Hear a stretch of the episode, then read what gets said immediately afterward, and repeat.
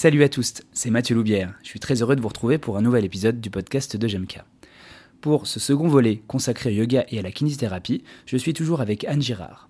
Dans cet épisode, nous rentrons dans le vif du sujet en évoquant la place du yoga spécifiquement en kinésithérapie, comment il peut être utilisé, quels peuvent en être les avantages et les inconvénients. Anne nous parle également de la formation qu'elle propose pour intégrer les séances de yoga à la rééducation. Comme d'habitude, n'hésitez pas à nous mettre une bonne note sur votre application de podcast, à commenter et à liker. Je vous souhaite une très bonne écoute.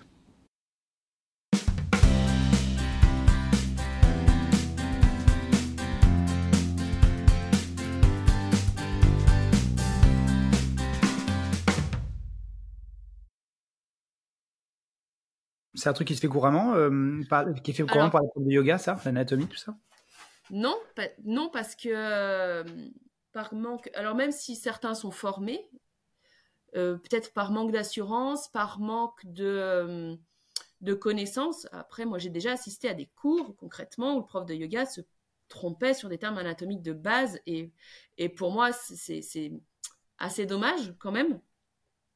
Donc, en tant qu'iné, quand on enseigne un cours de yoga ou quand on parle à un patient, pour moi, c'est important de mettre les vrais termes anatomiques et de faire par ce biais-là aussi de l'éducation.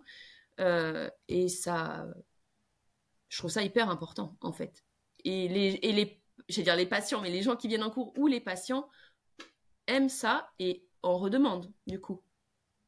Et quand on parle de rétroversion, antéversion, enfin, c'est, pour moi, c'est un terme, c'est pas, enfin, je parle de celui-là, mais ça peut être autre chose. Euh, c'est complètement banal, anodin et compris par tout le monde. Euh, on s'est peut-être égaré de la question. non, non, non, non, non, justement, j'allais, revenir euh, à dessus. très concrètement, est-ce que, par exemple, quand tu, tu estimes qu'un patient ou une patiente pourrait profiter d'une posture, est-ce que tu vas lui dire, donc c'est une posture yoga que je vais vous montrer Est-ce qu'ils sont en demande parce que du coup ils te connaissent, ils savent que tu, tu fais aussi ça Comment ça se passe? Même s'il y a un biais de sélection, je pense, euh, avec tes patients. Oui, oui. Alors, il y a un biais de sélection parce que déjà, euh, je travaille essentiellement avec des patients douloureux chroniques. Euh, j'ai une grosse population féminine puisque je travaille aussi en rééducation pelvie périnéale, notamment dans la prise en charge de l'endométriose avec des douleurs chroniques. Donc, y a, évidemment, j'ai une patientèle particulière. Néanmoins, j'ai aussi beaucoup de gens qui viennent avec des pathologies musculo-squelettiques, et donc hommes-femmes. Et je leur dis, ben, force, pas forcément en fait, parce que euh, on commence des fois par juste donner un exercice de respiration, et puis finalement, je sais pas si je vais forcément donner une routine complète de yoga ou si je vais juste leur donner entre guillemets. On va faire ensuite de l'hypnose appliquée à la kiné, par exemple, et du coup, je vais pas forcément m'orienter vers le yoga pour tous les patients. Quand après je donne une posture de yoga, je leur dis ben voilà, c'est une posture de yoga, ça s'appelle comme ça, et, en général, les gens sont intéressés et hors demande. Et euh, je, repense à, j'ai retrouvé ma question de tout à l'heure, mais euh, bon, ça fait un petit peu digresser, mais c'est pas grave. Euh, tu as dit tout début là de ta définition du yoga que c'était également une, philosophie de, vie. Mm. Qu'est-ce que tu entends par là? On va dire que c'est s'engage des règles de vie en société. L'étude de soi, il y a des règles dedans qu'on va qu'on va étudier, comme euh, ça engage par exemple l'étude des soi, l'étude des textes, ça va engager une certaine empathie, une certaine compassion, euh, écoute, une bienveillance, ça va aussi euh, engager un des premiers principes, par exemple, s'appelle AIMSA, c'est la non-violence. Alors ça paraît tout bête, hein, mais c'est la non-violence déjà envers soi, donc être à l'écoute de ses besoins, la non-violence envers les autres, peut-être être mesuré dans ses propos, dans ses paroles, dans ses actes. Enfin, tu vois, c'est tout, ce qu'on va pouvoir déployer. Il y a par exemple Santosha qui est le contentement. Qu'est-ce que ça veut dire le contentement pour toi? Dans ton quotidien, dans ta pratique, dans ta vie professionnelle. Enfin, il y a toutes, euh, donc il y en a cinq de chaque côté, règles de société et études de soi, qui font partie des branches du yoga. Il y a huit branches dans ce qu'on appelle, alors on va partir, mais c'est pas le système Ashtanga. Et donc il y a huit branches, et les deux premières branches, ce sont ces règles de vie en société et d'étude de soi. La troisième, c'est les postures. La quatrième, c'est les pranayamas, c'est tous les exercices de respiration. Ensuite, il y a la méditation et les autres vont être des pratiques qui vont encore plus aller dans cette, euh, ce changement de focus attentionnel. Donc nous, on va rester plutôt dans les premières branches, mais c'est encore une façon de dire que dans ce système, à huit branches, les postures, ce n'est qu'une seule branches. Et dans un cours de yoga, euh, de fait, cette philosophie-là, elle est, elle est enseignée ou pas? Parce que, en fait, ça me rappelle beaucoup, moi, les règles de vie qu'on a au karaté, par exemple, avec le Ah oui. respect de l'adversaire, etc. Mais c'est pas vraiment dit, même si c'est écrit un petit peu comme, un, comme des préceptes. Est-ce que c'est, comment, comment c'est transmis euh, C'est via les postures, Alors- c'est via le discours que tu as Je pense que ça dépend des enseignants. Euh, moi, par exemple, mes cours sont, sont construits avec des thèmes. Et donc, en fait, c'est quelque chose que régulièrement, je, rapporte dans les thèmes. Donc, il va y avoir un, focus particulier sur, euh, je sais pas moi, le contentement. Et on va aller le travailler. Et par exemple, ça va être peut-être dans le cours, peut-être que je vais inclure des choses très difficiles, mais que peu importe où vous arrivez, l'idée c'est de faire le maximum possible en fonction de vos capacités du jour. Et voyez que c'est aussi ça le contentement. Enfin, tu vois, du coup, je l'inclus comme ça. Donc, ça dépend des profs. Euh, moi, je sais que pour moi, c'est tellement indissociable que c'est, je pense que je le fais naturellement. Mais euh, c'est aussi avoir, euh, une- c'est aussi, bah voilà, sortir que de la pratique physique et avoir cette ouverture d'esprit et peut-être profiter de ces instants pour éveiller des questions, de la curiosité et puis et puis voilà. Après, les cours ne font qu'une heure, hein, donc on peut pas non plus s'étendre énormément. C'est pour ça que du coup j'ai créé une newsletter pour pouvoir parler de ça une fois par mois et hum, pour partager euh, bah, tout ce qui peut être transversal entre euh, entre la pratique, ma pratique de kiné, entre euh, le yoga et puis d'autres choses, entre l'art, entre la transversalité en fait. Mais ça, par contre, c'est pas- c'est c'est aussi ça, c'est aussi c'est passionnant. Oui, bien sûr. Je pense qu'il y a une, hor- une horizontalité qui est possible entre les, différents domaines hein, qui se touchent. Mm. Euh, alors, je, re- je reviens justement sur euh, sur ce ce que ce que- ce qu'on disait là par rapport à, à la yoga, euh, le, le yoga et la kinésithérapie. Donc, euh, on en a discuté ensemble pour proposer un cours. Euh, av- avant d'en parler plus en détail, à ton avis, en quoi le en quoi le yoga pourrait aider les, les kinés dans leur pratique quotidienne? Euh, eh ben, pour, sur deux axes, en fait. Je pense que déjà, le yoga, c'est, euh, ça va intéresser beaucoup de patients parce que déjà, il y a beaucoup de plus en plus, il y a de plus en plus de pratiquants. Ce qui veut dire qu'il y a aussi beaucoup de plus de gens qui se blessent au yoga. Parce que c'est pas, peut-être que c'est mal connu, mais en fait, mal positionné. C'est comme tout le reste. En fait, on peut se blesser. Donc, avoir des connaissances pour sa, dans sa pratique professionnelle pour pouvoir reconseiller euh, corriger une posture, euh, moi, ça me semble très intéressant. Et c'est pour élargir aussi son, sa palette. Et ça va, pour moi, c'est aussi le fait que ça va intégrer la santé mentale, la, la gestion du stress via la respiration, la méditation.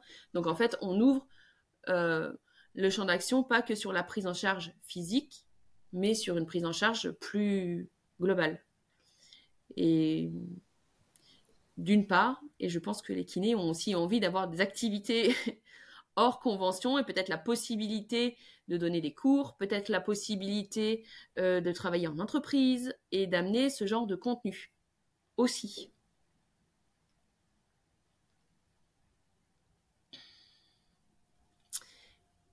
Et donc Mathieu, je ne t'entends plus, mais... Tu m'entends? Ouais, je t'avais Ah perdu. ouais, ça y est, ça y est, t'es revenu. Euh, oui, donc euh, tu me disais, euh, on va reprendre où ça a coupé. Tu me disais que en plus, dans la seconde partie, tu voyais une possibilité de travail hors convention, c'est ça? Ouais. Oui. Par exemple, comme je fais donner des cours à côté, je donne, donc je donne les cours, je, fais des ateliers les week-ends, je organise la retraite de yoga, tout ça, c'est une activité, c'est complètement en dehors de, de la kiné. Mais c'est aussi, moi je travaille avec un complément d'honoraires, et c'est aussi euh, amener des compétences en plus qui peuvent valoriser euh, notre champ d'expertise. Donc euh, on a, pour moi, on a tout à y gagner. Évidemment qu'il faut avoir un intérêt particulier pour le yoga. Il faut pas venir uniquement dans un but financier, ça ne marchera pas. Mais en tout cas, je trouve que c'est très complémentaire et aussi, je pense aux, aux sportifs qui viennent pour aussi la tout ce qu'on voit dans activité croisée et la prise en charge de la travail de mobilité, de mobilité fonctionnelle. Et donc, on fait du gain articulaire et euh, du travail de renforcement profond. Voilà ce qu'on pourrait faire, mais peut-être autrement. Mais en tout cas, euh, le yoga est beaucoup intégré. Je pense euh, à certains clubs de sport ou certains clubs, je pense au trail et au running, où on voit régulièrement maintenant le cours de yoga axé mobilité spécifique hanche, cheville, par exemple. Mobilité du dos, renforcement du, du, du, tronc, du corps, et, et où va, ça va inclure aussi une certaine préparation mentale, gestion du stress, gestion de la compétition. Donc en fait, c'est aussi ça qui peut être, ça peut être aussi amené par ce biais-là. Est-ce qu'il y a des, des genres de, de routines de posture, un peu comme on a dans le tai chi par exemple, où mmh. tu sais, as des espèces de, pas des katas, mais tu vois ce que je veux dire, un ensemble de... Il y a les salutations, ce qu'on appelle la salutation au soleil, c'est un enchaînement de, plusieurs postures assez simples et qui peut être modulé d'ailleurs, euh, où on va retrouver euh, de la flexion du tronc, on va retrouver de l'extension, on va retrouver posture sur les mains, on va retrouver euh, déjà de l'équilibre sur les deux pieds, tout simplement, reconnexion au souffle. Donc la salutation au soleil, c'est un échauffement très simple, il y a plusieurs variations. Mais ça, c'est déjà quelque chose de base qu'on peut proposer. Après, il y a toujours les respirations classiques que moi je propose de, bah, cohérence cardiaque. On l'utilise sous un autre nom, mais c'est, un exercice de respiration, c'est un des pranayama. Et ensuite, assez rapidement, on vient travailler, je parle de la respiration carrée, par exemple, où on va visualiser un carré et travailler sur des temps de respiration égaux, avec une inspire, rétention, rétention pardon, poumon pleine, poumon plein, une expire, une rétention poumon vide pour focaliser l'attention. On pense à sa respiration et à la visualisation du carré. Il y a moins de place pour toutes les idées qui peuvent passer. Dans un contexte de peur, dans un contexte d'angoisse, dans un contexte de difficulté d'endormissement, etc., etc. Donc, euh, quand les gens ont une routine de yoga, souvent, avec moi, ils ont souvent au moins l'exercice, plus deux ou trois exercices de respiration, suivant le contexte. Et en fait, l'idée, c'est leur construire une boîte à outils et qu'en fonction de ce qu'ils ont besoin, ils aient la boîte à outils la plus large possible quand on a fini notre prise en charge. Et, euh, plusieurs exercices de yoga, posture de yoga, la salutation au soleil, mais surtout ce qu'ils ont besoin en spécifique. Ok. Euh, avec tout ce que tu m'as dit là, comment tu as donc tu vas, tu vas présenter un cours. Comment tu l'as, tu l'as construit ce cours euh, pour, pour les kinés euh, qui vont venir participer? Et puis après, tu me diras aussi pour quel profil, parce que euh, finalement, ça peut, ça peut être pour beaucoup de monde. Est-ce qu'il y a besoin d'avoir une expérience déjà dans le yoga? Non, tout le monde peut venir. Dépêchez-vous, il n'y a plus beaucoup de place. C'est vrai que ça s'est bien rempli. Et comment ça se, comment tu as construit le programme? Qu'est-ce que tu as, comment as organisé tout ça? Il y a, ça démarrera tous les jours par une heure de pratique minimum parce que euh, pour moi, il faut, que ça passe par l'expérience. Donc, euh, donc ça commencera par une heure de pratique. Il y aura beaucoup de, il y aura des bases de l'histoire et de la philosophie du yoga, évidemment, puisqu'on en a parlé juste avant. Il y aura toutes les postures décomposées. Il y aura avec les indications, les contre-indications, les variations possibles, euh, comment on adapte s'il y a des restrictions de mobilité, s'il y a des douleurs éventuelles, quels sont les muscles qui sont engagés dans les postures pourquoi on le fait. Il y aura donc du coup donc tout ce travail autour des postures, il y aura le travail autour de la respiration, donc les bases de la physiologie respiratoire, ensuite des pranayama, donc c'est tous les exercices de respiration. Il y aura un temps sur la méditation, la relaxation. Et donc du coup, il y aura aussi du temps de pratique en groupe, c'est-à-dire s'entraîner à guider des postures, s'entraîner à guider une salutation, s'entraîner à guider euh, une séquence de cours que moi je vais proposer ou qu'on va proposer ensemble par des petits groupes de quatre, par exemple. Il y aura des cas cliniques, c'est-à-dire qu'un patient qui vient pour une lombalgie chronique ou une pathologie d'épaule, qu'est-ce que qu'est-ce qu'on propose? Quelqu'un qui est en, rééducation suite à un cancer du sein, qu'est-ce qu'on propose? Euh, Suite de, je sais pas, une blessure au genou, qu'est-ce qu'on va proposer? Qu'est-ce qui est pertinent? Donc on va aussi peut-être revoir des bilans, peut-être elles seront adaptés en fonction de ça. Donc il y aura ça dans le module 1 et dans le module 2. Et dans le module 2, on fera de l'approfondissement avec des, postures un peu plus euh, techniques. Donc en fait, il n'y a pas besoin, euh, pour revenir à ce que tu disais au départ, il n'y a pas besoin d'avoir un, niveau de pratique quelconque. En fait, on peut venir même si on est débutant, même si on n'a jamais fait de yoga, même si, si on est curieux, tout simplement, et qu'on a envie de, découvrir et d'en connaître un petit peu plus. Euh, c'est vraiment ouvert à tout le monde. Et euh, voilà, j'espère que ce sera le plus complet possible. Donc voilà, il y, a, ce sera, il y aura beaucoup de pratiques hein, quand même, avec euh, voilà du, des temps de ce que je disais sur les postures, indications, contre-indications. Euh, ça me paraît déjà des, des bases évidentes. Et voilà. Ok, donc un beau programme. Et ça sur, sur combien de temps alors? Alors, il y aura quatre jours en juin et il y aura trois jours en octobre. avec un petit travail entre les deux, évidemment, euh, pour faire, euh, pour pratiquer, pour s'entraîner pour soi, pour s'entraîner à faire euh, peut-être avec des patients ou avec l'entourage. Et, et voilà, c'est quelque chose qui de toute façon ne s'arrête jamais quand on commence à mettre un pied dans, dans ces formations. Mais voilà, ça va commencer en juin, juin et octobre sur deux mmh. modules. Euh, si on veut, pour les gens qui souhaiteraient pousser plus loin et devenir enseignant, parce qu'on est bien d'accord, cette formation-là, que ce soit clair pour tout le monde, ne donne pas la possibilité derrière de donner des cours de yoga. Il faut un diplôme pour donner des cours de yoga. Comment ça se passe? Alors non, tu peux, tu peux, les gens pourront donner des cours de yoga complètement. D'accord, ok. On est, on a le titre de kinésithérapeute, mmh quand même, et on peut donner des cours de yoga. Après, il est moi, j'ai commencé à donner des cours de yoga avant d'avoir mon diplôme de 200 heures euh, certifié Yoga Alliance, par exemple. Parce que pour être, pour être prof, on va dire, il euh, n'y a, pas de, a pas de brevet d'état de prof de yoga. Ça marche comment En fait, c'est des diplômes d'école c'est... C'est pas codifié.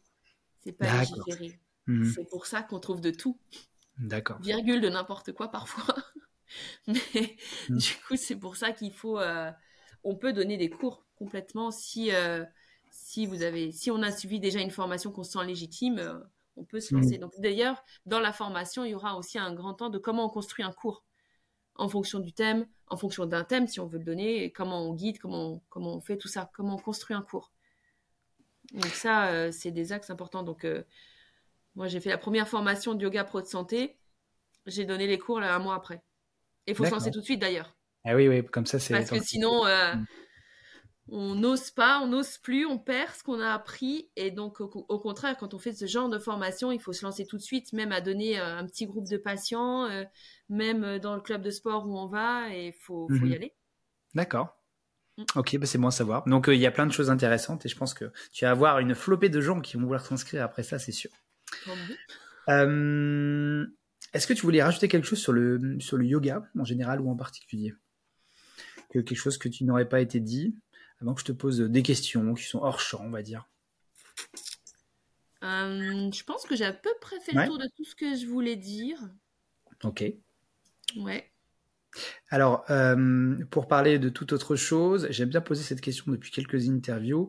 Euh, demander aux personnes avec, lesquelles je discute si tu aurais un, livre, soit en rapport, soit sans rapport, avec que tu voudrais nous partager, un livre que tu as bien aimé récemment, ça, c'est une question difficile parce que des livres, il y en a bah plein. Bah oui, bien sûr. Trop. Ça peut être plusieurs. Allez, j'en ai trois. Ah, ok. Donc, il y a celui que j'ai énoncé, tout à l'heure qui s'appelle Le Yoga, Nouvel Esprit du Capitalisme de Zineb Fashi. Et mhm. en fait, c'est un, une petite encyclopédie critique sur le monde du yoga et l'évolution du yoga en Occident. Il est hyper intéressant pour aussi déconstruire beaucoup d'idées reçues et euh, ce dont on parlait euh, notamment au début de, d'interview. il est là, il est vraiment super. Euh, c'est un livre que je recommande plus, plus, plus. Il y a dans le monde du yoga toujours un livre qui s'appelle la Bhagavad Gita. Donc la Bhagavad Gita, c'est un texte référence dans le monde du yoga. Et moi, j'aime beaucoup celui de Colette Poggi qui s'appelle la Bhagavad Gita ou l'art d'agir. C'est cette idée, ce double mouvement d'observation et d'action. C'est d'être dans l'agir plutôt que dans le réagir. Et euh, j'adore euh, Colette Poggi. Elle, donc, elle est euh, docteur en philosophie indianiste et sanscrite. Elle enseigne les philosophies du yoga. Et elle parle surtout avec le champ lexical de la musique, qui est un axe que j'adore aussi. Et donc, elle a tout ce champ lexical de la musique dans, cette, dans ce livre, qui est un petit livre, hein, et qui est très intéressant.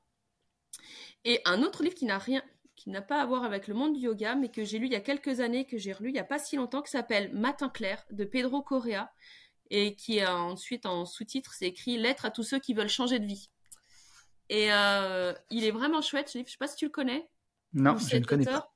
Non, non. Euh, c'est quelqu'un qui a fait ses études dans le monde, qui était ingénieur et qui, à la suite de transformations euh, personnelles, notamment le décès de son papa, a, a commencé à questionner sur est-ce que son travail en tant qu'ingénieur, c'est vraiment ça qu'il voulait faire. Et en fait, il, raconte son, évolution, qu'il n'y a pas besoin de plaquer de tout du jour au lendemain, mais que c'est aussi un chemin et de, euh, et de savoir ce qu'il voulait faire. Et euh, c'est bien écrit, c'est aussi un petit livre. et il est assez, comment dire, il est plein d'optimisme. Ok, super. Donc on a trois, trois idées de lecture. je te remercie. J'en attendais pas tant, mais ça me fait plaisir. J'aime bien terminer. Entière, attends, si tu veux. De quoi? Il y a une bibliothèque entière. ouais, ouais, ouais, ouais, Non, mais moi, c'est pareil. Je suis un gros consommateur de livres et si on me posait la question, qu'on me demandait de choisir, je crois que j'en serais absolument incapable. donc, euh, je, je, compatis. Mais parfois aussi, savoir sélectionner, ça permet aussi de se poser des questions et donc se, se recentrer sur ce qu'il y a d'important. Euh, J'aime bien terminer mes, mes, euh, mes, discussions avec deux questions, le coup de la baguette magique. Et donc, euh, pour ceux qui la première fois nous écoutent et ont réussi à tenir jusque-là, on les remercie déjà. Et euh, si je te donne une baguette magique, tu pouvais changer quelque chose dans ton parcours professionnel, d'une part, et au niveau de la profession en général, qu'est-ce que tu aurais aimé faire? Alors, sur mon parcours professionnel, eh ben, j'y réfléchis et je crois que je ne changerai rien tout simplement parce que euh, même si toutes les formations, au final, j'ai pas tout utilisé parce que tu gardes ce qui te, ce qui, te sens, les formations pour lesquelles tu as une plus grande sensibilité, il y a toujours eu des choses intéressantes, il y a toujours eu des rencontres avec euh, des formateurs passionnants ou et passionnés, euh, des rencontres avec d'autres collègues, des échanges. Et en fait, j'ai vraiment cette idée que tout ce tout ce qu'on traverse comme expérience va pouvoir créer du lien ensuite. Donc en fait, je changerai rien sur mon parcours professionnel. Vraiment, euh, je crois que j'ai quand même eu de la chance de pouvoir euh, faire beaucoup de formations, de travailler euh, dans différents milieux où ça c'était toujours riche d'apprentissage. Et maintenant, je, voilà, je regarde aussi avec un autre œil, peut-être plus de discernement aussi, mais je trouve que, enfin, je changerai rien honnêtement, je changerai rien et je suis même curieuse de voir ce qui se passe passer ensuite du coup. De voir comment toutes les interactions nourries année après année dans différents endroits euh, se mêlent comme comme notre podcast aujourd'hui finalement. si quand on s'est j'ai fait thérapie manuelle euh, il y a quelques années maintenant on s'était dit ça, je m'étais dit ça, jamais j'y aurais pensé. Donc euh, tu vois, c'est toujours assez drôle de voir tout ça aussi sous ce regard-là. C'est sûr. C'est oui, je suis tout à fait d'accord. Et au niveau, bah, tu me réponds ce que ce que répondent souvent les gens. Hein. Finalement, on bah se construit euh, de tout. En fait, on se construit son histoire, de ses de ses échecs, de ses de ses réussites. Et au niveau de la profession, s'il y avait un truc que tu, tu aurais aimé changer d'un point de vue professionnel? Oh, peut-être une meilleure reconnaissance, une meilleure valorisation de, de nos connaissances et peut-être euh, peut-être plus d'autonomie. Oui, je crois aussi que c'est un truc. Euh, ah ouais. Ouais, peut-être que peut-être que c'est un truc qui, qui qui serait bien pour nous hein, d'être d'être mieux reconnus et, et euh, mais bon ce sera ce sera un autre un autre thème on va essayer de rester dans quelque chose d'optimiste on a quand même c'est vrai une, une, belle profession et on a la possibilité d'ailleurs euh, en tant que professionnel libéraux de d'avoir plein d'autres activités dont prof de yoga donc, euh, bah écoute, je te remercie beaucoup pour ce temps que tu as passé et euh, cette discussion que tu m'as accordée. J'en ai appris beaucoup plus sur euh, sur le yoga. Qui sait peut-être un jour je deviendrai euh, un, fan de yoga. Il faudrait que je retente peut-être un petit coup un cours. C'était une telle souffrance les derniers cours que j'ai fait que je n'ose pas y retourner, mais. Ah mais bon, je t'invite, bien sûr. écoute, j'essaierai de le faire avant mes 50 ans pour pas me, pas me péter un ischio ou, un ou des chiens. Alors, et pour la petite anecdote, j'ai quand même un public aussi masculin, mm-hmm. donc souvent un petit peu plus raide, ou des publics de coureurs, ou même de coureuses raides et qui sont totalement capables de faire une séance de yoga et qui reviennent en plus.